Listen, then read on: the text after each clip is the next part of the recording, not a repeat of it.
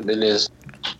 É bom, é só a gente deixar tudo mudo, né? Tipo, eu tinha esquecido disso, mas eu acho que eu vou tentar mutar os sons do PC aqui. Dos programas do PC, sabe?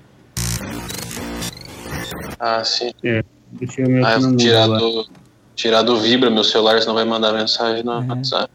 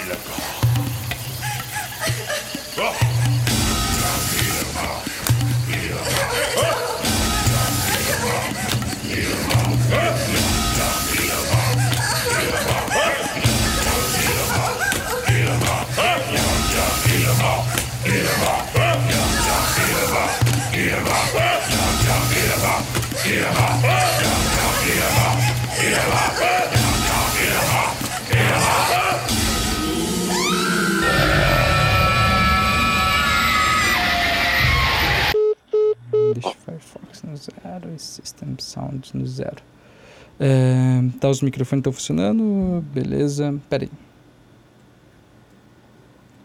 Oi. Não, isso aqui não afeta o volume do microfone. Ok, eu fiquei achando que ia dar alguma questão assim. É, acho que assim. Minha voz fica melhor assim, não fica? Não senti diferença. Não. É porque no, no Audition na minha voz tá captando, eu acho que tá mais equalizada com a de vocês. Desse jeito. Nessa, nesse volume, porque antes tava. Tinha essa diferença. É, tá, acho que a voz de todo mundo. tá Só dá mais um oi aí pra testar se a voz tá funcionando todo mundo. Oi, eu sou o Pedro. Beleza. Cássio? Lá, Cássio. Beleza. É, ok, então tá gravando já. É,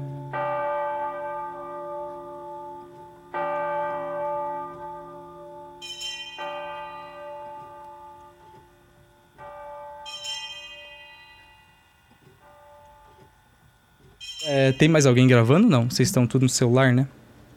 Eu tô no celular. Vamos Ah. tentar, hoje. Dá pra gente tentar gravar. Alguém que quer tentar dar um play aí na. Pra gravar a chamada do vídeo, né? Pera aí, acho que. É, No celular dá pra iniciar, quer que inicie? É, eu, eu acho que já iniciou, já iniciou. Então tá. Ai, não, mas ah, espera. beleza. Não, isso aqui não vai aguentar, né?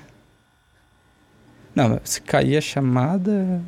Tá, a gente vai ter uma, uma- um gap ali, mas aí resolve na edição. É,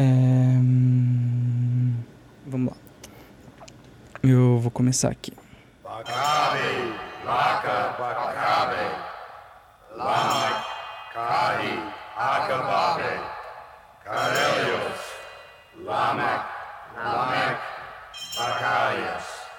Caravages, Ceballos, Variolos, Lagos, Atha, Cadiolas, Samaec, et Famiolas, Haraya.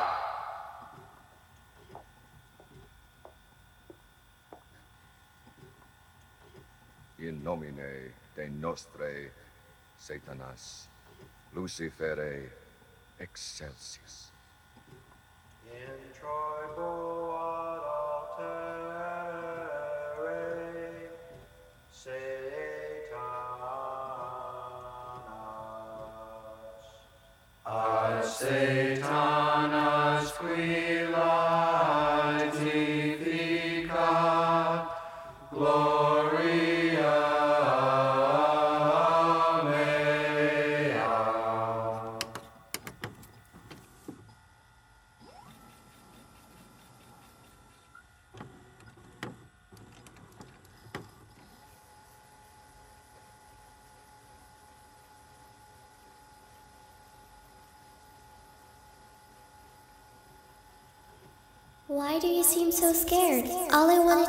play with you. Please come and play with me. I am so lonely. Você está ouvindo um episódio de Oscilações, o podcast do Kino Pulsão.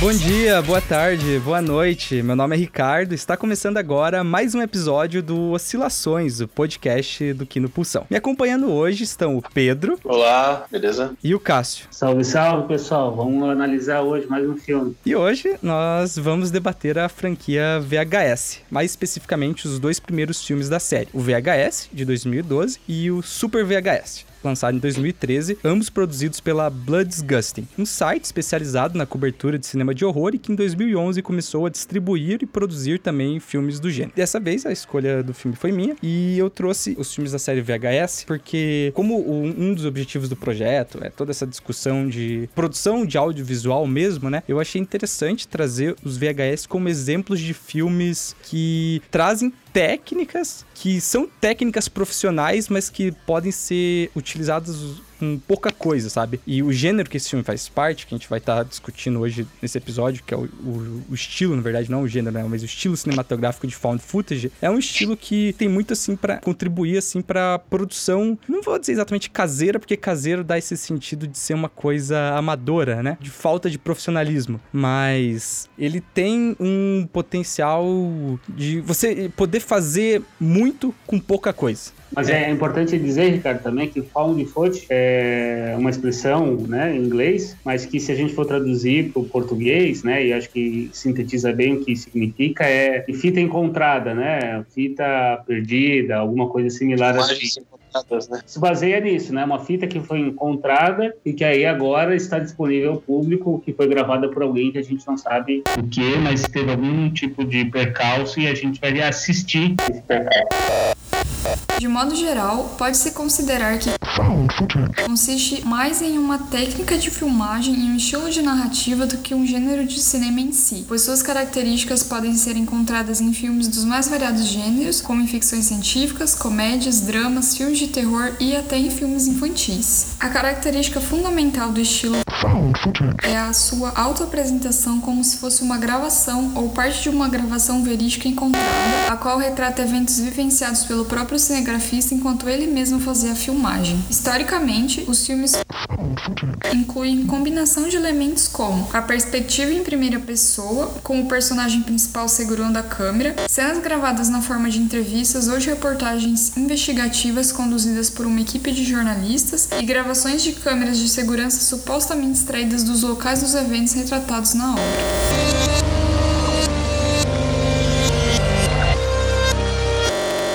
Outras características que aí podem aparecer em alguns found footage, a partir disso o debate não vai ficando tão exato assim, né? Porque você vai ter vários tipos de filmes. O VHS ele até traz bons elementos pra ser discutido, né? Se ah, ele é um found footage ou não é. Que é, por exemplo, existem found footages mais puros que eles não vão ter nenhum tipo de edição, você vai ter uma fita corrida ali, um filme corrido, né, em plano sequência enorme, às vezes de uma hora, e sem nenhum tipo de corte aparente, né? Ou vai ter também alguns found footages que não colocam, não tem nenhum título de abertura, não tem crédito, não tem nada, ele é exibido como se fosse um filme, um vídeo encontrado mesmo, caseiro, uma coisa assim, né? Você não vai ter nenhum elemento de logo de produtor, esse tipo de coisa, embora isso seja bem mais incomum de acontecer. Isso geralmente vai ser uma coisa típica de filmes independentes, né? Porque quando tem uma produtora envolvida, a produtora vai querer ter o nome dela, né? Aparecendo em algum momento. Então é mais raro isso aí. Se tiver música no filme, essa música tem que ser uma fonte analógica dentro do cenário, né? Um rádio, uma caixa de som, alguma coisa dentro do cenário que tá sendo gravado e tá vindo o som. Os personagens também estão ouvindo esse som, né? Não é um som inserido posteriormente. Exceto se for um caso de um documentário falso. A fita foi encontrada, a gravação foi encontrada e agora tá sendo editada e publicada por uma pessoa que fez essa pós-produção em cima da gravação. E de qualquer forma, você não vai ter nos found footages aquela trilha sonora clássica, né? A música ela não é um elemento que vai servir só para diegese, né? Diegese seria todos esses elementos elementos que contribuem para o espectador entrar dentro do ambiente do filme, né? Emergir dentro do filme. Então, ela não pode ser uma música estritamente diegética, ela tem que ser uma música que faz parte do ambiente onde está a câmera. E nós temos que escutar ela a partir de uma certa profundidade de som da onde está o microfone da câmera. Obviamente, para dar a naturalidade de que a gente está assistindo um filme que foi gravado realmente por aquele cameraman, por aquela equipe que, em geral, é uma equipe de estudantes ou de amadores, que tem uma ou duas câmeras. O VHS usa uns efeitos especiais para criar essa tal música externa, né? Sim. E aí utiliza os efeitos do vídeo para isso. Embora tenham vários filmes já desde os anos 50 que trazem os elementos que a gente vai encontrar nesse estilo found footage, geralmente ele é pautado por improviso de diálogo, não tem roteiro, quando tem são roteiros muito pequenos que só dão uma ideia geral do que tem que acontecer na cena, né? Não dão os detalhes do que os atores têm que fazer e os atores vão agindo tudo no improviso. E até por isso a maioria dos found footage não usa atores profissionais, justamente para tentar dar uma naturalidade maior para cenas, né? Para colocar pessoas normais na frente da câmera agindo como pessoas normais agem, né? E pro filme ser reconhecido como, entre aspas, verídico, né? Natural, como se a fita tivesse sido encontrada, né? Porque Sim. se fosse ator conhecido, todo mundo ia dizer, pô, mas esse cara aí é ator, né? É, é, é isso. A, a maioria dos filmes até coloca no começo, né, que as gravações são reais. Isso é uma coisa interessante do found footage, é que ele tem essa proposta, ele parte dessa pretensão de convencer o espectador de que o que ele tá vendo aconteceu de verdade. Isso é regra, assim, nos filmes, né? Independente da história, eles querem te convencer, o diretor, as pessoas que estão envolvidas na produção, faz parte da experiência, né? Que a pessoa acredite que o que ela tá vendo é real. Mesmo que ela saiba que não é, ela tem que ter essa sensação, ela tem que, sei lá, essa coisa de se auto-enganar, sabe? De mentir pra si mesma, né? Daria pra comparar, por exemplo, aquilo que é chamado de literatura epistolar, que vai ali desde as cartas que os apóstolos escreviam lá na Bíblia, né? Em que eles supostamente estavam relatando uma coisa que eles viram, que aconteceu, que eles tentavam colocar fatos ali paralelos, né? Aqueles eventos místicos e religiosos pra tentar dar um embasamento naquilo. Durante toda a história da literatura, você vai encontrando esse tipo de obra, né? E isso foi ganhando um contorno mais concreto nesse estilo quando você vai chegando naquela literatura de terror. Por exemplo, o Frankenstein, da Mary Shelley, né? Que ele é escrito como se fosse um diário que foi encontrado do Dr. Frankenstein, né? E ele relatando tudo que ele viveu. Teve o, Lovecraft, que eu acho que ele é um dos caras que melhor trabalhou esse estilo, porque toda a história que ele vai contar, ele gasta muito tempo de, de narrativa só tentando dar um embasamento verídico para aquilo. Tipo, ele passa muito tempo colocando trecho de jornal, testemunho de pessoas e sabe, fica tentando dar um monte de elemento que quando você tá lendo você não sabe se o que ele tá falando é real ou não, sabe? Tem uma coisa interessante nisso tudo, né? Porque assim como na literatura, esse estilo ele utiliza um pouco da característica documental ou da possibilidade de utilizar o dispositivo, a câmera,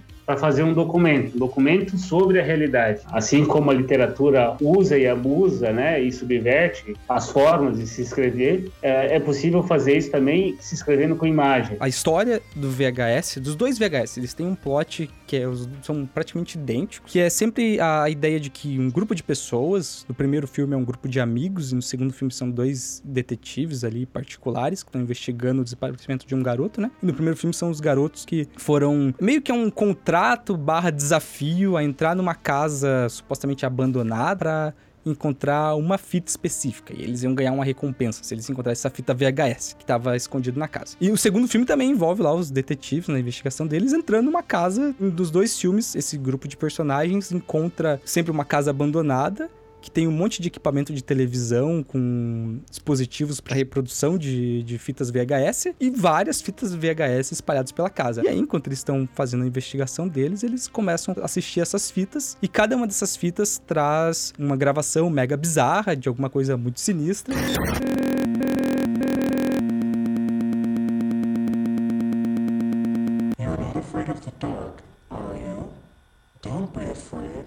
Come with me. I will show you where I play hide and seek. Do you want to play hide and seek? You hide, and I'll find you.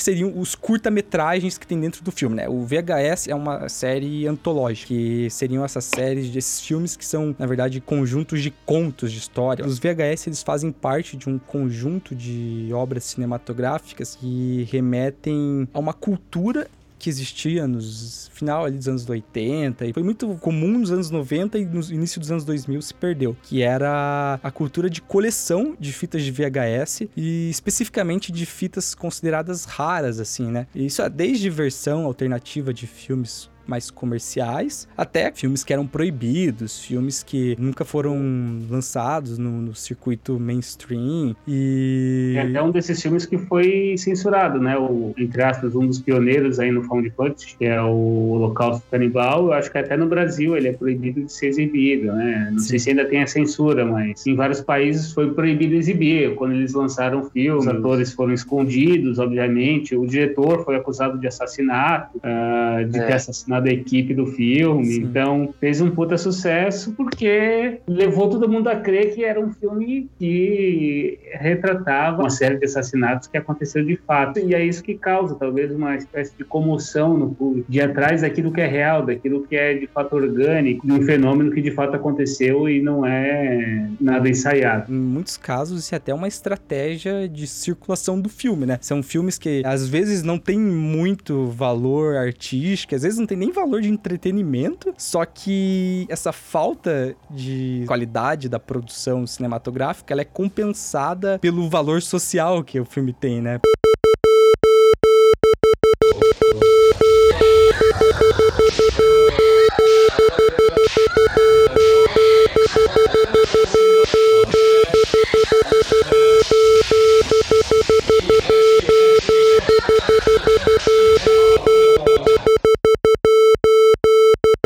Essa coisa de, ah, eu tô assistindo uma coisa rara que ninguém tem. Isso eu acho que é um caso. Esse filme ele é dos anos 70, mas quando eu era criança lá, meados dos anos 2000, eu ouvi falar desse filme e eu e meus amigos comentava dele, de tão grande que foi a mística que esse filme construiu, que era o Faces da Morte, que é um filme lá dos anos 70. Na época que esse filme ele foi produzido, ele foi divulgado como se fosse uma coletânea de vídeos snuff. Vídeos snuff são vídeos que contêm ali supostamente gravações de morte, principalmente de homicídio, né? De assassinato, e que supostamente são gravações reais e que foram gravadas para fins de entretenimento, né? Só que o Faces da Morte, hoje em dia, todo mundo sabe que era tudo falso. A ma- A maioria das coisas que mostra no filme foram coisas encenadas e gravadas para esse filme, e as que não foram era tipo, ah, um- alguma coisa tirada de um documentário, tirada de uma reportagem na TV, algo assim. E você vai ver, ele é um filme bem, bem ruim mesmo, sabe? Em todos os aspectos, a qualidade do filme é bem baixa. Só que ele foi um sucesso de, não de crítica, mas de vendas. As fitas desse filme venderam muito e os caras ganharam muita grana em cima dessa mística, né? De estarem circulando ali uma coisa muito obscura e secreta, que era proibida e tudo Essa- mais. O pessoal tem curiosidade, né? ganha também uma espécie de sucesso, porque boa parte desses filmes que acabam vindo mais ao público, né, fazendo esse sucesso, são os filmes de horror, obviamente tem alguma fatalidade envolvida, né, ou várias fatalidades, ou um processo absurdo, né, e, o- talvez o Bruxa de Blair é o que mais tenha tido sucesso nesse ramo. Faturou milhões aí, eu, na época, era adolescente, fui assistir acho que duas vezes, nossa, é verdade mesmo, os caras gravaram, quando é que foi isso e tal, e era uma época que você não tinha acesso à internet, assim, né, tão fácil, então era difícil saber, mesmo hoje sabendo, tendo internet, é meio difícil saber o que é verdade e o que é mentira, né, mas naquela época era mais ainda, talvez. O que é estranho nisso tudo é que, mesmo sendo filmes found footage, entre aspas, que se encontrou a fita ali, o universo dos quais eles falam são universos fantásticos. É o universo de bruxas, é o universo de extraterrestres, é o universo de monstros, ou de Zumbi. super assassinos, zumbis. Então, assim, é meio contraditório como nós Acreditamos, né? que aquela fita foi achada, mas aí quando a gente olha, a gente vê que não tem nada de real. É como se nós tivéssemos encontrado, ah, eu encontrei a fita ali do do, do Salvador, do Deus, e aí eu começo a acreditar naquele Deus que eu nunca acreditei, ou naquela figura. Ah, não, encontrei uma fita aqui que prova que o Papai Noel existe. Aí o cara vai lá e é, Papai Noel aqui foi gravado saindo da chaminé e tal, é mentira. Acaba sendo um dos principais charmes desse estilo cinematográfico, que é a ideia de que se aquilo fosse real, é desse jeito que aconteceria. É desse jeito que a gente iria ver, é desse jeito que a gente teria acesso a esse tipo de conteúdo. Porque é diferente de você ver um filme tradicional que aborda, por exemplo, às vezes temas fantásticos, que sempre vai ter aquela coisa mega dramatizada, tem trilha sonora, tem corte, tem um monte de O enquadramento. jeito que é filmado, né? É, Também. e acaba sendo, assim, por mais que às vezes você tenha uma atuação hiper realista dos personagens, que você tenha filmes de estilo Cidade de Deus, né, que são filmes bem realistas e eles até acabam chocando em alguns aspectos de tão cru que eles são, mas ainda assim, eles têm esses elementos de um filme mesmo, né? O VHS tem 803 cortes, ou seja, tanto no 1 quanto no 2, pensando aí do ponto de vista do estilo, é um filme com corte. Quando a gente filma com uma câmera, em geral o corte aparece, principalmente uma câmera VHS, porque tem o problema ali do início da captação e do final da captação, né, quando você aperta o play, então às vezes ficam alguns quadros que não ficam com toda a gravação, então tem aquele ruído. E eles utilizam muito bem disso, né, para fazer os cortes e fazem alguns cortes em cenas escuras ou em clarões, para dar a impressão de que de fato é verdade aquilo que você está assistindo. Eu lembro quando era criança, na minha rua, os caras filmaram um negócio no céu que só dava para ver na filmadora. E aí eu acreditei, não, porque eu também tinha visto, tava lá, a gente olhava pro céu, não tinha, mas eu só via na filmadora. Quando você apontava assim, era uma coisa que só aparecia na filmadora. Aí foi a TV local, foi lá, fez reportagem, não sei o quê. A gente viu tudo aquilo acontecer como se fosse real, né? Sim. Mas era um, era um Defeito. problema que tinha, se não me engano, na câmera, na iluminação da cidade que aconteceu e não era nada demais. Mas gerou no bairro uma espécie de aura em, em cima da situação. Que é isso, né? E talvez por isso que esses filmes façam tanto sucesso, né? Porque a, a gente quer acreditar naquilo que não existe. A gente quer ver as nossas crenças sendo materializadas numa imagem. Eu acho que só que o VHS ele não tem que esconder muito isso. Na minha opinião, filme que faz muito forte, utiliza um som diegético bem evidente e a gente acaba percebendo que existe ali uma edição do som ou do ruído para provocar nossa diegese, que é nossa aproximação com o filme, né? Nossa aproximação emocional com a situação. Eu acho que no VHS fica pronunciado que esse found footage não é tão assim encontrado. O Atividade Paranormal, talvez, é um outro similar, eu acho que é um pouco mais convincente nesse estilo. Eu diria que os dois VHS, na verdade os três, né, toda a série, eles estão pros found footage, assim como o filme Pânico do, acho que é Wes Craven, né? Dirigiu o Pânico, tá pro gênero slasher. O que, que você vê no Pânico? É um slasher sobre slashers. A coisa da metalinguagem. O gênero ganhando uma maturidade tal ponto que ele começa a falar de si mesmo. Ele começa a falar sobre o próprio estilo, começa a falar sobre os próprios clichês, os próprios estereótipos, estilos de personagem, e ele começa a quebrar tudo e desconstruir tudo em uma coisa nova. E no final ele faz uma obra magnífica. É ao mesmo tempo aquela mesma coisa que você já viu um milhão de vezes e é diferente. E os VHS, os três filmes, eles acabam sendo um found footage sobre personagens encontrando found footage, né? Encontrando essas fitas perdidas pra assistir. E aí são vários filmes dentro de um filme, né? E cada um desses filmes acabam sendo sempre. Eu não sei se chega a ser um ponto experimental, que não é uma coisa abstrata, nada do tipo, mas cada um desses found footages que eles assistem, que os personagens encontram, né? Cada um desses curtas ali, eles empurram o estilo cinematográfico para direções novas e diferentes, sempre tentando trazer novos elementos para essa forma de se fazer filmes. E aí você vai ter, por exemplo, no segundo VHS, você tem a tape do ciclista pedalando no parque, e é um filme inteiro feito a partir de uma GoPro. No primeiro VHS, você tem a tape do cara que fica conversando com a namorada dele, e a tape inteira é feita a partir da gravação da tela de um computador enquanto tá acontecendo uma chamada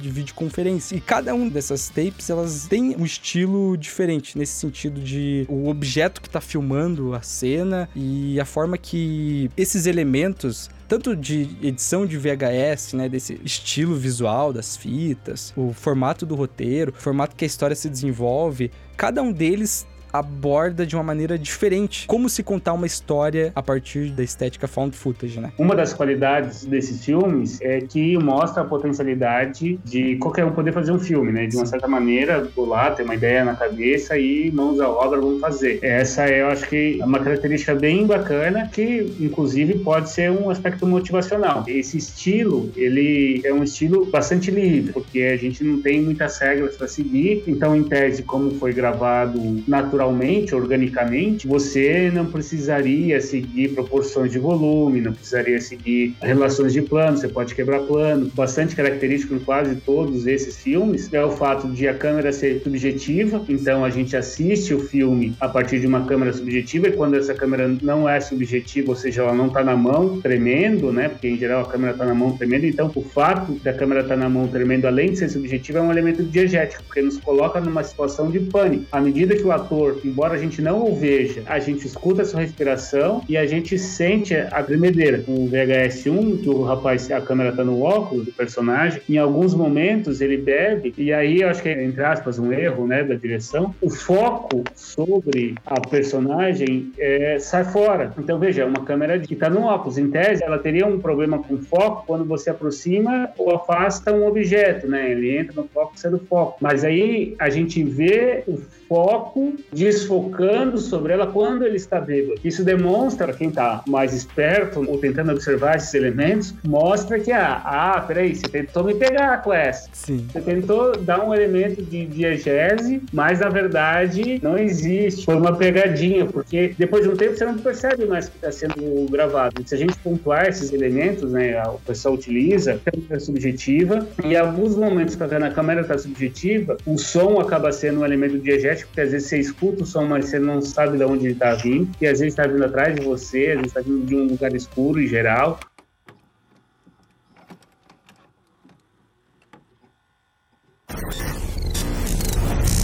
Welcome to Survival. Please put on your headphones. It's a new way to experience sound. Unlike stereo, which is limited to two audio channels. Survival can manipulate individual sounds in 3D space to position sounds all around you. Sounds can move above you, far away, or right up close. Let's compare. This is stereo. And this is can use lots of sound to tell any story. It catches all the little details. Puts you in the center of the action.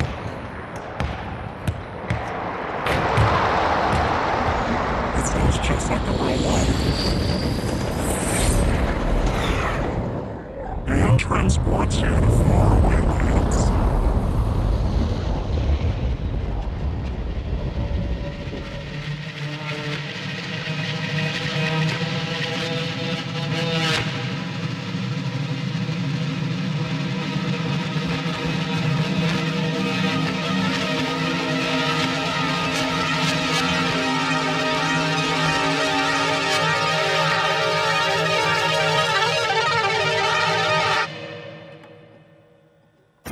Dentro desse estilo é um estilo bem livre, né? Porque você pode romper com vários padrões e isso traz elementos bastante interessantes. Vamos pensar se fosse mesmo fitas que a gente tivesse encontrado, a única regra que deveria existir é que de fato o fato tenha acontecido. E aí, para o fato ter acontecido, você tem que ter vários elementos que não são elementos que estão lá de propósito, né? Que aconteceram naturalmente. Mas uh, na maioria de todos esses found footage, tem muitos elementos que são elementos pensados para estarem lá, né? Tem elementos narrativos, tem elementos de linguagem, tem elementos estéticos, então Não é em uma. tese não deveria ter regras. A Sim. regra deveria ser é orgânico. É orgânico, inclusive porque é chato em algumas, algumas vezes, porque Sim. tem muito tempo sem acontecer nada. Quando eu acho que a primeira vez que eu vi um found footage foi talvez com a Bruxa de Blair. E aí eu assisti alguns outros e eu sempre tive uma espécie de assim antagonismo com esse gênero, porque eu achava que era uma coisa meio ah, nunca acontece nada nesses filmes, sabe? E às vezes você tem alguns filmes de found footage que são realmente ruins, sabe? O filme inteiro sem acontecer nada e termina sem acontecer nada. E sei lá, vai ter uma cena que é a cena que eles geralmente os produtores usam pra vender o filme, sabe? Só que é só uma cena, né? E o resto do filme não tem aquela qualidade. É importante no Found Footage você ter o tempo linear. Num filme normal, que não queira seguir essa linguagem, você pode apresentar o passado depois do presente, você pode apresentar o futuro antes do presente, inclusive, ou brincar com várias coisas. Mas nessas coisas encontradas, não. O tempo tem que ser linear e ele tem que passar de modo linear, não pode ter a câmera lenta. E em alguns casos, você tem que acompanhar o personagem subindo e descendo todos os degraus da escada. Né? Então não é, não é toa que boa parte dos filmes é descendo e subindo escada. Né? Eu acho que o VHS é um dos found footage mais dinâmicos que eu já assisti. Principalmente por ser curtas, eles acabam sendo uma verdadeira aula de como se contar muita coisa em pouco tempo. Um- Eu discordo um pouco disso, mas tudo bem. Você discorda? Não, eu vou pra, pra ser um Eu acho que exemplo. o Orson Welles fazia muito bem isso. O- Mas eu acho que o Paul de Fantasy não quer contar muita coisa ao mesmo tempo. Ele, na verdade, na minha opinião, ele é, o fato de você estar com a câmera subjetiva e você só sabe aquilo que o personagem sabe. Então, vamos pensar no extremo oposto, que é o filme O Cidadão Kane. A gente só vai saber no finalzinho do filme o que é House and Bug. Então, na última cena é que o personagem principal, o nosso herói, a gente descobre o que é House and Band, que ninguém, nenhum dos personagens descobre, mas só o espectador descobre. Então, a gente, de uma certa forma, tem acesso, não a tudo, mas a quase tudo que acontece com o personagem principal, né? Uma câmera quase que onipresente, não alguma, não tudo, mas algumas coisas. No Found a, a câmera nunca é onipresente, né? O, o sujeito, Sim. o espectador nunca é onipresente, ele nunca está nos dois. Ele está sempre na posição da vítima que nunca sabe onde está o fantasma, o agressor. E aí, por isso, pouca coisa acontece, né? Vou ver assim, pensar assim, quanto de informação é contada em muito tempo? Quase nada, porque são cenas cotidianas, mas tem detalhes, né? Como, por exemplo, acho que vale a pena falar da cena lá no da menina grávida. É, isso é na terceira tape do VHS 2, que é a história de um grupo de jornalistas que tá indo fazer uma reportagem de uma seita que acontece lá no, no algum cafundó da A Indonésia. Indonésia. E aí, é, basicamente, você tá vendo, né, a reportagem que eles estão gravando, as entrevistas que eles estão fazendo e os- as coisas que eles estão filmando dentro das instalações, que é uma espécie de casa toda fechada, grandona, assim, lembra algum tipo de escola, barra, sei lá, umas... Renato.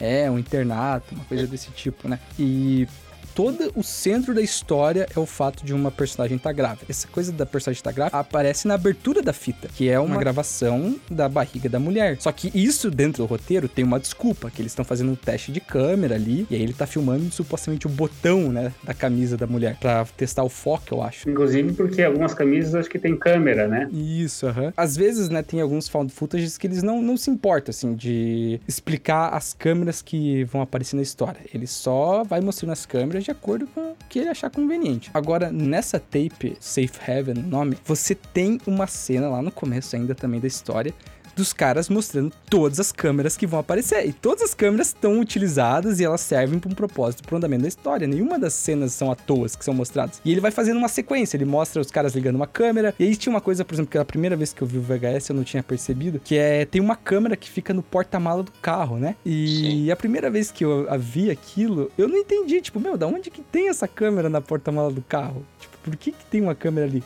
Só que no começo da tape mostra eles pegando uma câmera de espionagem, eu acho que ele chama, né? E ele coloca lá, eu acho que pra monitorar o equipamento, uma coisa assim, pra não ter algum furto. Isso é mostrado no começo, tipo, é uma cena bem rápida, é só o cara pegando a câmera e colocando. E se você não prestar atenção, você realmente perde isso, né? Aí, aí acho que é interessante falar sobre isso, porque nesses filmes a câmera ela faz parte do roteiro. Por que ela faz parte do roteiro? Porque ela é apresentada por uma câmera, então uma câmera sempre apresenta outra câmera. E é necessário apresentar essa outra câmera para dizer, ó, você está vendo um Found Fantasy, porque tem uma câmera aqui e aquela ali que você está vendo está sendo filmada por essa. Daqui a pouco você muda para aquela, para aquela comprovar que a primeira cena estava sendo gravada por ela. Então, depois quando você vê a edição, porque você fica pensando, pô, mas se são três, quatro, cinco câmeras, por que, que eu tô vendo essa edição? Porque alguém deve ter recolhido esse material, ter disposto numa sequência, ter editado, feito os cortes, e aí é necessário apresentar a câmera. Sim. Nesse caso, o diretor fez uma opção para ter uma espécie de onipresença maior nos ambientes, fez a opção de colocar a câmera com todo mundo. Então, praticamente todo mundo tinha câmera, né? Porque tinha, cada um tinha um- uma câmera no botãozinho no bolso. Só que isso é um elemento importante que depois há uma revelação, que é a revelação chave, e que só é descoberta porque existe um microfone também junto com a câmera, em que a gente descobre a gravidez ali e, e o porquê de algumas pessoas estarem ali na seita naquele momento. Vale lembrar que também aquele japonês que é o cameraman, aquela câmera maior, no começo da tape ele aparece com um aparelhinho, como se fosse uma tela, que ele faz o teste, aparece todas as câmeras, Sim. né, a hora que eles estão saindo de casa. Então acontece a história toda no mesmo momento em várias câmeras, pegando várias situações, né? Diga Daniel que dentro da mala tem um corpo de um homem. Tereza dá uma gargalhada. Nós estamos muito nervosas. Sou paciente com a tolice das mulheres, sim. Dentro da mala não cabe o corpo de homem. Cabem até dois corpos. E quando disse isso, meus olhos se encontraram com os de Elisa. E tudo foi combinado num segundo, sem uma palavra. É tão fácil matar uma ou duas pessoas. Principalmente se você não tem motivo para isso. Nos found footages, a câmera, ela acaba sendo um personagem próprio dentro da história. É um personagem que sempre influencia muito no andamento da própria história. Tem uma tape no primeiro VHS, que é que é a tape do casal que tá viajando de férias e estão gravando, né? As férias deles. Essa tape ela é interessante porque ao longo dessas gravações você meio que vê a relação do casal indo se deteriorando. Eles começam bem e vai ficando cada vez mais chato, eles vão tendo algumas brigas, alguns pequenos conflitos. Existe toda uma dinâmica dentro do roteiro desse curta ali, que é o fato que a câmera serve como uma ferramenta de afirmação de poder dos personagens. Quando o filme ele começa, quem tá fazendo as filmagens é o homem, o personagem masculino ali, né? E ele mal aparece e ele fica o tempo inteiro filmando a namorada dele. E aí isso vai se desenrolando até um ponto em que ele tenta filmar ela nua ali, ou semi-nua, e ela não gosta. E você vê, principalmente nessa cena dele tentando filmar ela tirando a roupa, de como ele tá tentando exercer uma relação de poder sobre ela, usando a câmera. A câmera tá sendo uma coisa que tá intimidando ela. Ela não se sente à vontade na frente da câmera e ele não para de filmar, mesmo ela dizendo isso. E ele continua filmando o tempo inteiro e ele tenta Forçar a barra usando a câmera. e a partir desse momento que ele faz isso, ele começa a tecer críticas ali sobre a namorada, ele começa a acusar ela de roubar ele. Você vê que a câmera foi o gatilho para o relacionamento deles começar a degringolar. E isso acontece porque o cara, ele se sentiu, no primeiro momento, empoderado, motivado a tentar exercer uma situação de domínio sobre a namorada dele. E mais pra frente, quem começa a pegar a câmera pra filmar é a namorada dele. Antes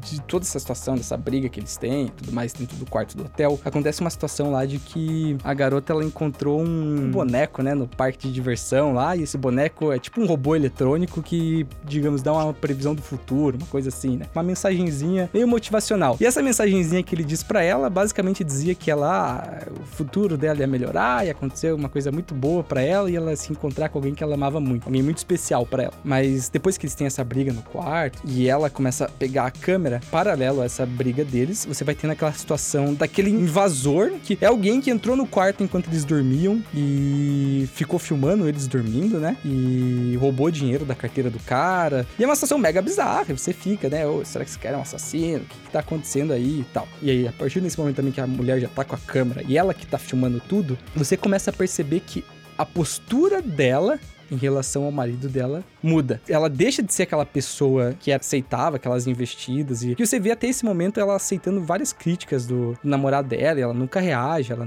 fica sempre calada, né? Não rebate. E você vê que agora que ela tá com a câmera, ela passa a sempre ficar meio que mais fria. Você vê que ela não aceita dormir com o cara na cama dele. Você vê pelo modo que ela filma ele, você percebe que é uma coisa meio estranha também acontecendo, né? E você percebe num detalhe muito bom, que é a primeira vez que eu, não tinha, que eu vi esse filme eu não tinha percebido, mas ela filma filma um momento que ela tá deitada na cama com a câmera, ela filma a parte em que aquele invasor que entrou no quarto passou a faca nela. E aquilo cria toda uma coisa que você para pra pensar, meu, mas espera aí, ela sabe então. Ou ela desconfia, sei lá, ela, sabe, ela percebeu que alguém fez alguma coisa enquanto ela dormia. Isso na, sei lá, melhor das hipóteses. Só que aí você começa a pensar, meu, mas como que aquele invasor entrou no quarto se a porta do quarto tava trancada? Alguém teve que abrir a porta do quarto pra ele entrar e tudo mais. E aí vai criando toda uma coisa de, meu, tem alguma coisa estranha nisso. E aí, tudo isso no final culmina no desfecho lá de que você descobre que, na verdade, o invasor era uma espécie de amante dela, uma coisa assim, era outra mulher, na verdade. E as duas matam o namorado enquanto ele dormia e fogem juntas. E aí você vê toda essa dinâmica do poder, sabe? Acontecendo na partir da ótica da câmera. Quem tem o poder nas cenas é sempre quem tá com a câmera, em todos os trechos. Talvez esse curta seja um dos mais interessantes. Justamente por isso que você falou. A câmera, ela tem uma individualidade, né? Ela tem uma subjetividade. Então a gente sempre vê aquilo que a pessoa que pegou a câmera quer filmar, né? Um momento especial, um jeito de filmar, um jeito de enquadrar. Então ali essa é interessante porque todos eles têm a mesma câmera e cada um filma o outro,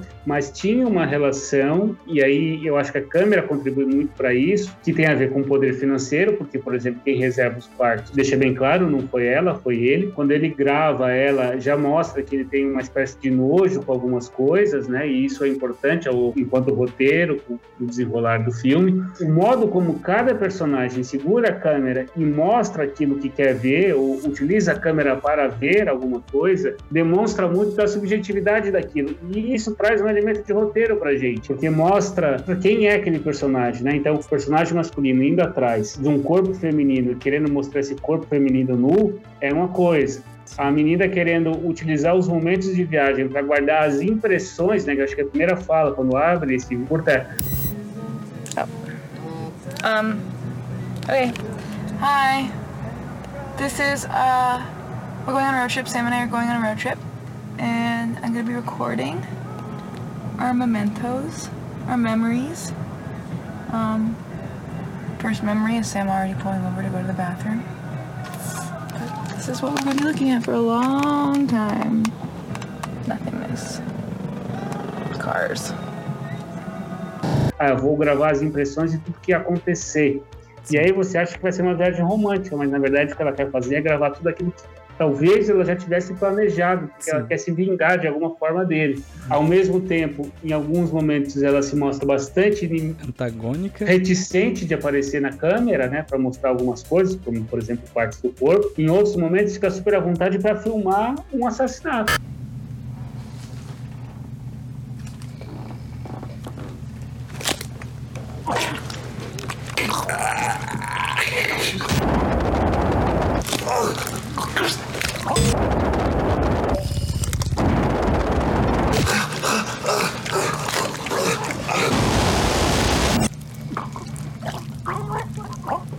Entende? É, é- é bem interessante essa relação. Eu não tinha entendido essa tape até vocês falarem. Agora faz todo É, não, a sentido. primeira vez que eu no vi- começo dela, ela ter aparecido. Sim. Ah, não, a primeira vez. a tape. A primeira vez que eu vi essa tape, eu também fiquei, meu, mas que. Eu, eu tinha achado que eram dois assassinos na primeira vez que eu vi. Mas na segunda você vê que quem tá beijando lá o, a invasora no espelho é a mulher do cara, é ela mesmo. E aí faz todo sentido com aquela declaração que ela recebe lá de ah, você vai encontrar, reencontrar alguém que você ama e tudo mais e tal. Tem, você vê que, tipo, tudo nessa, nessa sequência de eventos que aparece, que aparentemente parece um monte de coisa banal, é tipo, ah, andando no parque de diversão, é fazendo um pagamento no caixa ali, no, no caixa do hotel, um monte de coisa assim. Tudo isso tá servindo pra construir uma. Tá dando veracidade à situação, né? Tá nos colocando num. Tem, tem uma coisa que eu acho que precisa comentar também, fugindo um pouco dessa, dessa cena, é que, assim, pensando nos elementos um pouco mais técnicos, o que que é importante para esses filmes, principalmente quando tem a temática do horror? A gente ficar desorientado, então, como a câmera é subjetiva, na maioria dos casos, a gente não tem acesso a todas as informações e há momentos de fuga, de correria, em que você não sabe o que aconteceu antes e nem sabe exatamente o que vai acontecer depois. Você não vê todos os personagens, então a desorientação é uma coisa importante. Os cenários têm pouca luz, então na maioria das cenas a gente vê pouco tirando esse daí, né? Que é de Ah, dia. veja, a maioria das coisas são de dia, mas todas as coisas que acontecem de dia não nos colocam numa posição de medo, nos colocam só no sentido de dar mais vericidade àquela situação. Não, é uma câmera encontrada mesmo, porque de sequência linear de fatos. Foi um dia, depois a gente acompanha a noite, depois tem outro dia. Sempre tem, pelo menos nos VHS, gritos e uh, vísceras aparecendo, então eles fazem questão de mostrar isso, né? Uma opção estética. Uma coisa importante também é que a gente sempre escuta a respiração. Sim. Então, embora não tenha aquela música que nos dê o, o som, a respiração em si do personagem contribui para que o nosso nível de tensão suba ou diminua, né? E o plano tremido, né? Porque quando a menina pega, essa invasora pega a câmera e segura a câmera, ela segura com uma confiança tão grande aquela câmera e uma naturalidade tão grande, como se ela estivesse fazendo aquilo várias vezes. Sim. A primeira vez que pega a câmera ali, que ela pega à noite, na primeira noite deles, eu já pensei, não, essa ali não é a menina pegando a câmera, ela não faria isso. É, provavelmente é o invasor. Meio que não quebrou a expectativa, né?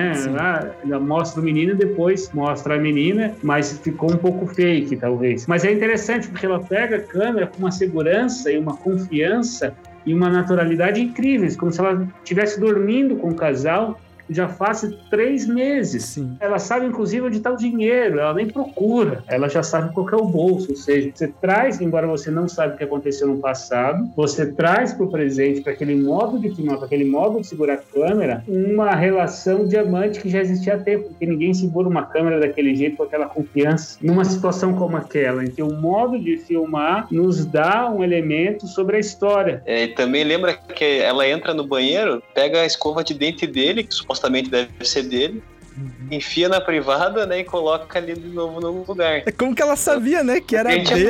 É, nem parou pra pensar nisso. Agora vocês falando, eu vi na cabeça. Então, como que ela sabia que, né? I will get you. I will find you.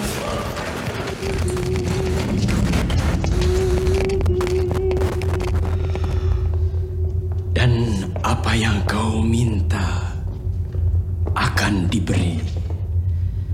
Selir-selir dan bidadari-bidadari jelita menunggumu. Sampai jumpa saudara-saudaraku. Saatnya mengucap doa terakhir.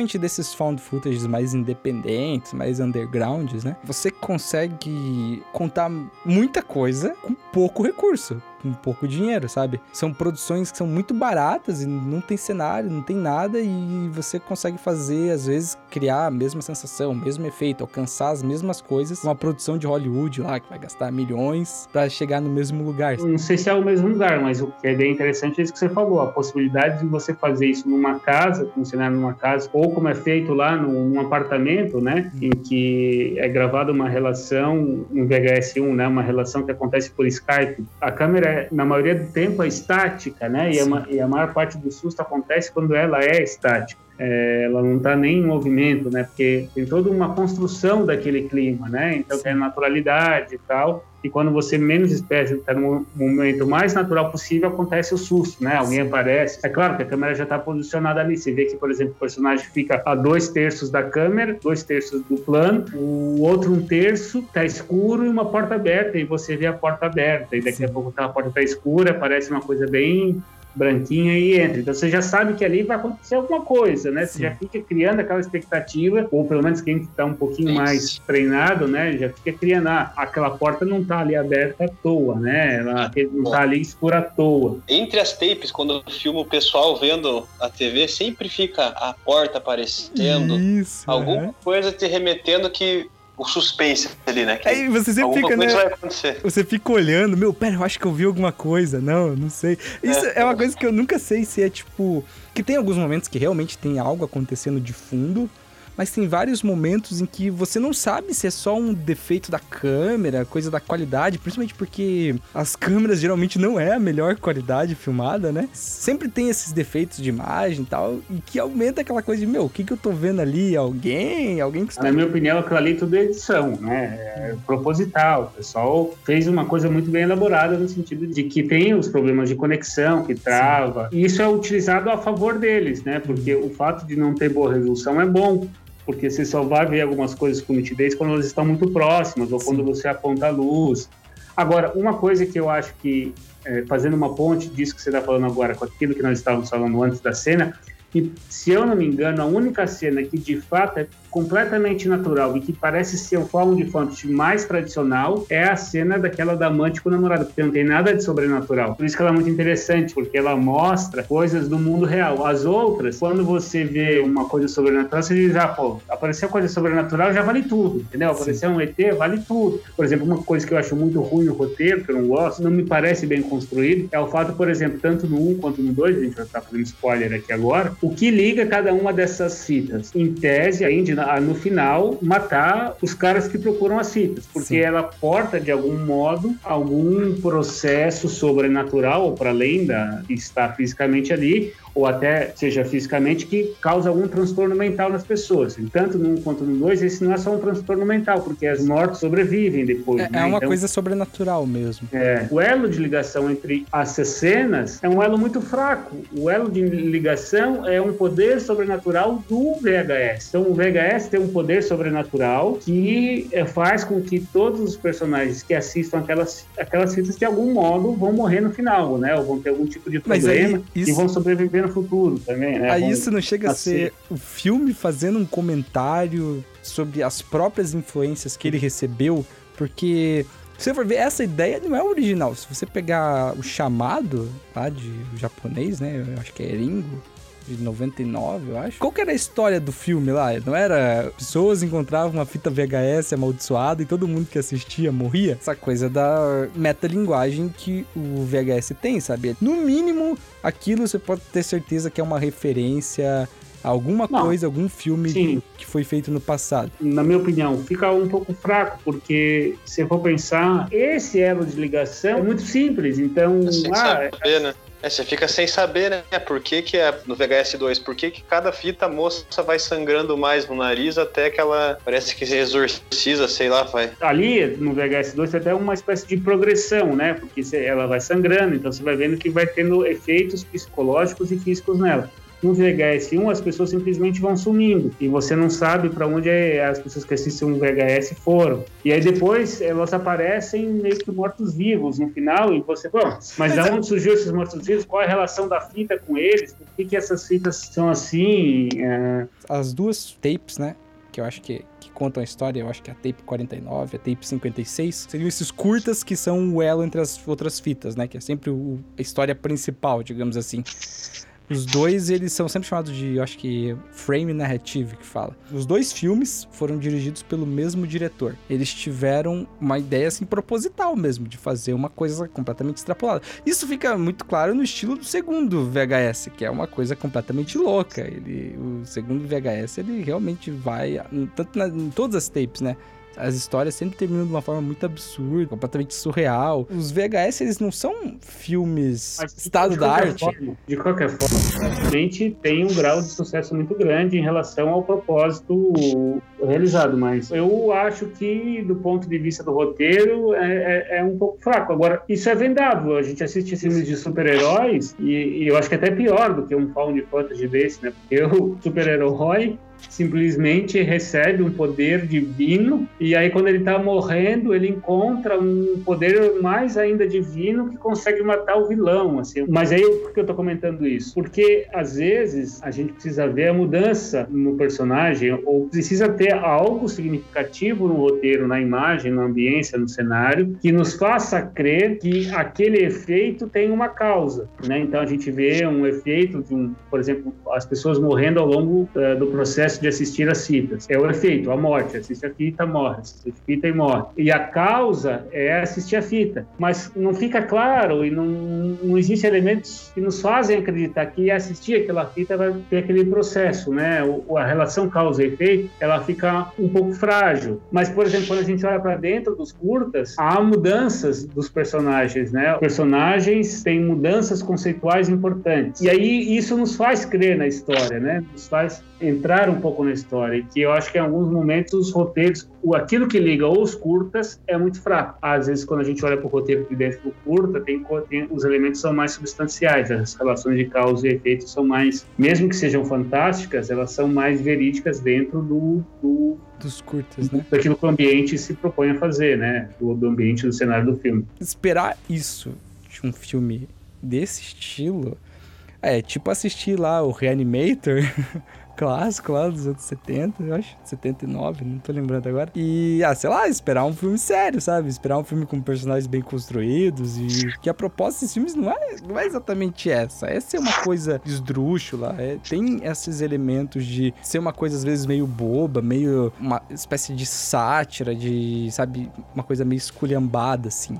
Faz parte da graça do filme sabe, ser, ter furo de roteiro, ter uma coisa meio, sei lá, idiota, uma coisa assim.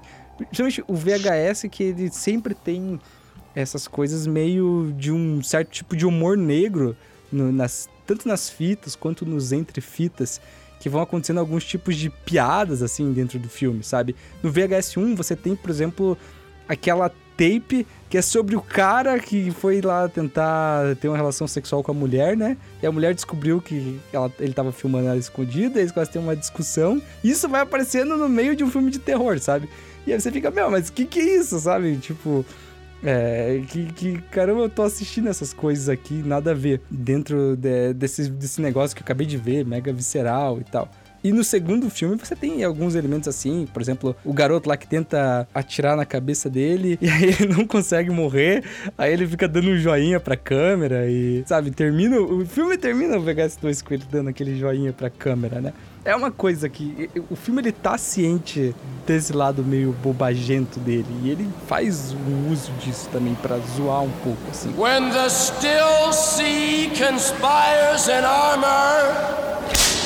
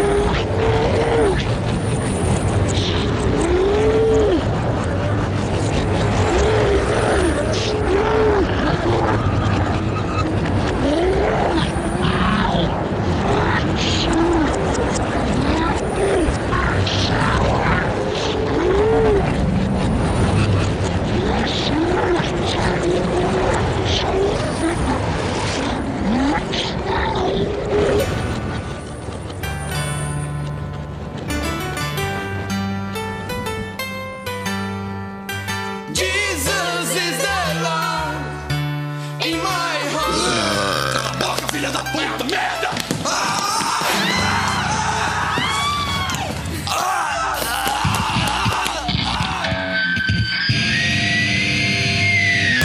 VHS eles são montados sempre numa estrutura de cada vez que ele te mostra uma coisa muito pesada, muito, ah, meu Deus, visceral, às vezes meio gore, meio nojento e tal, ele vem te, não, agora eu vou tirar um pouco você dessa tensão pra, sei lá, dar uma aliviada, rir um pouco e, sabe, te lembrar que você tá vendo um filme. Tem outros found footages que também são extremamente gore e que eles não fazem isso. Eles são do começo ao fim, uma coisa bem mais pesada de assistir, né? Eu acho que o VHS fazer essas coisas, de tipo, tentar te lembrar que você tá vendo um filme o tempo inteiro, faz parte até da proposta de ser um found footage gore comercial. O gore é um subgênero de filmes de horror, por vezes taxado pejorativamente como pornografia de tortura, que surgiu do sincretismo entre os filmes trashes e filmes B, e que se foca em exibir deliberadamente e de maneira autoconsciente imagens extremas de violência gráfica e visceral, Entender que a exposição da mutilação de corpos humanos das mais variadas formas através de efeitos especiais e maquiagens rebuscadas se trata também de uma forma de arte em si. Eu acho que o VHS, eu não lembro se o 1 ou 2, mas eles são. É uma das franquias de terror found footage mais lucrativas já feitas no, no cinema, assim, nessa, nessa linha de filme, né? No fundo é um filme comercial, os VHS. Eles são filmes feitos por uma produtora que foi lá atrás de vários diretores para fazer um projeto para tentar ganhar dinheiro em cima, né? Não é lá um tipo de filme artístico, eu acho que tem um valor mais de entretenimento do que de arte. Só que, ao mesmo tempo, eles mostram de como um filme barato de se fazer e que dá pra se fazer com coisas que você tem em casa, pode até ter um retorno financeiro, né? E fica a dica aí, né? Então, pro nosso público do Oscilações, assistir esses filmes que a gente falou. Tem esse censurado, Holocausto Canibal, tem Bruxa de Blair, tem Atividade Paranormal. O que mais que a gente pode citar aí, Ricardo? Eu acho que alguns, assim, cê- é, é, para as pessoas não caírem de cabeça já nesses found footage mais sei lá, específicos do gênero, né? Tem uns que são mais acessíveis ao público, igual o aquele que o J.J. Abrams produziu, que é Cloverfield. Esse eu acho que foi o primeiro found footage que eu assisti e gostei, porque ele, é- ele tem toda uma história de ficção científica e tal. E ele, é- e ele é um found footage bem blockbuster. Ele teve, eu acho que, sei lá, foram uns 20 milhões gastos na produção, foi dinheiro pra caramba. E é uma coisa, eu acho que ele tem alguns atores famosos no filme também. Ele foi bem, teve todo um trabalho de, sei lá, que você encontra em filmes do nível Vingadores, né? Tem um found footage do George Romero, que é aquele diretor de filmes de zumbi que fez o Madrugada dos Mortos, clássico, né? Noites dos Mortos Vivos e tudo mais. E ele fez um filme chamado Diário dos Mortos, que também é outro blockbuster desses, que é um found footage sobre zumbis. Assim, esses são os mais famosos, assim, que, que eu acho que são bem acessíveis ao público, né? Antes de cair de cabeça, assim. E talvez pensando numa coisa bem acessível mesmo, tanto em termos de linguagem, quanto é um filme que tem um. São dois filmes, é uma série também que ele consegue ser um filme que tem um valor de entretenimento muito grande, que ele é um filme que tem um- uma espécie de humor negro, é bem engraçado assim de assistir, ele tem quase que uma comédia de terror. E ele ele não é gore, é bem, eu acho que ele nem mal tem violência esse filme, embora seja um filme de terror, né? Mas eu acho que ele é bem mais suspense do que terror. Ele é um filme que consegue ser, ao mesmo tempo que ele é divertido, ele é um filme que tem bastante valor artístico, esse eu diria. Que ele consegue bastante comentário, assim, sobre cinema, sobre atuação, sobre arte de maneira geral, sabe? Ele, ele faz uma brincadeira bem grande, assim, usando esse estilo cinematográfico pra falar de cinema no geral, sabe? Que é a franquia Creep, que tem o Creep 1 e o Creep 2.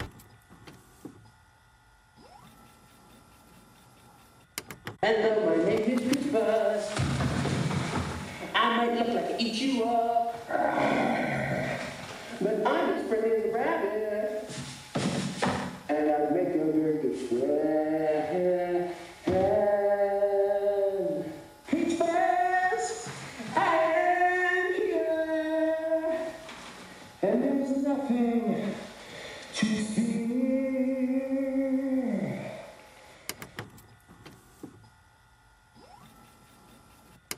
Esses filmes, né, eles começaram a fazer, começaram a ser produzidos aí na década de 80, mais ou menos, é, bom, pelo menos, né, com o marco do Holocausto Canibal, e talvez não, tivesse, não tiveram tanto sucesso quanto esses últimos, né, que aí, principalmente a partir dos anos 2000, 2010, talvez a Bruxa de Blair tenha sido o começo deles, desses filmes, mas é, é bom a gente lembrar que esse estilo found footage, né, é, fitas encontradas, é muito próximo do estilo amador, né, ou do estilo do falso documentário, do documentário, e é algo presente até hoje, né, quando a gente olha, por exemplo, a indústria do entretenimento, que é aqui no Brasil centralizada em algumas emissoras, ela ainda tem uma força grande, mas hoje começa a ganhar muito, uma força muito grande também a indústria dos filmes reais, que são esses filmes produzidos pelas pessoas em casa, né, os filmes de YouTube, é claro, tem muito YouTube muito profissional, mas quando a gente olha, por exemplo, o TikTok, que está fazendo muito sucesso no mundo todo, é uma série de filmes que são são encontrados, só que numa plataforma, né? É, Entre aspas. E as pessoas estão produzindo, é, claro, umas mais, outras menos, com maior ou menor produção, mas elas estão produzindo coisas com celular, é, sem grandes. O próprio presidente, né, resolve fazer a transmissão de várias coisas com gravação de celular, para mostrar que aquilo que ele está fazendo é o mais real possível. Ele tá ali tomando café na cafeteira térmica que falha, naquela cafeteira que você compra no I99, você vê uma caneca ruim. Então, para mostrar que de fato tudo aquilo que ele tá fazendo é real, o cara tá ali. É uma estratégia, né? Uma estratégia de, de marketing. Ah, a gente olha as propagandas no YouTube, são propagandas em tese por pessoas que usam, em tese são pessoas que usam aqueles produtos.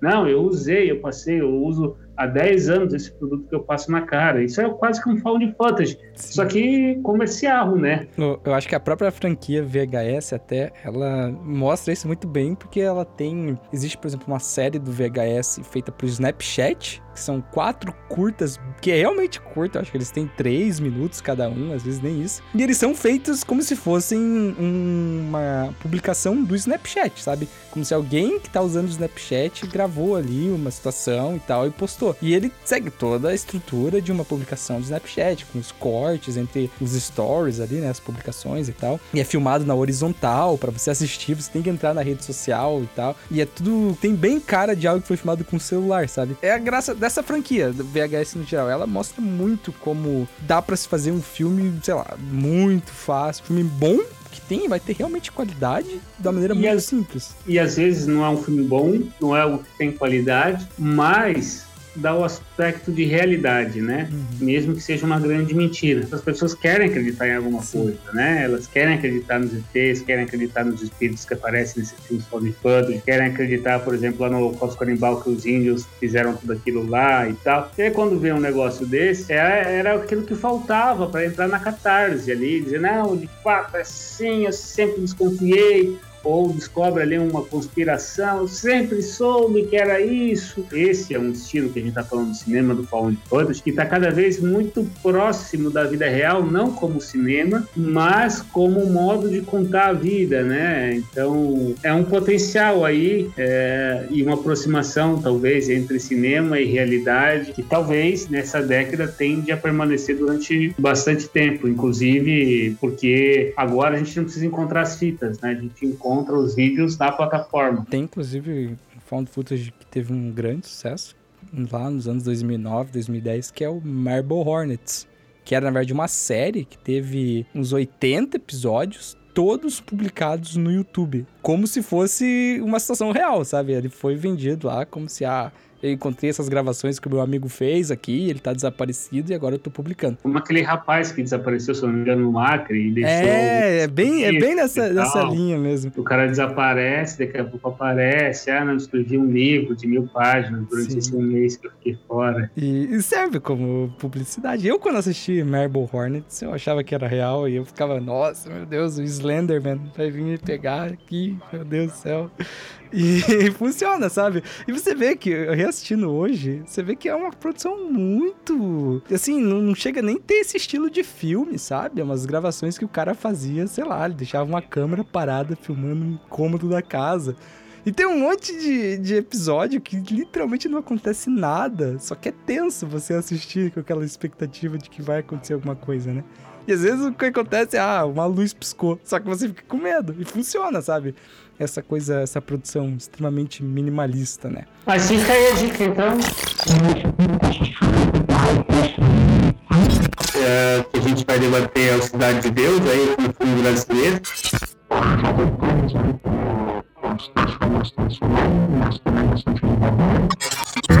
Mas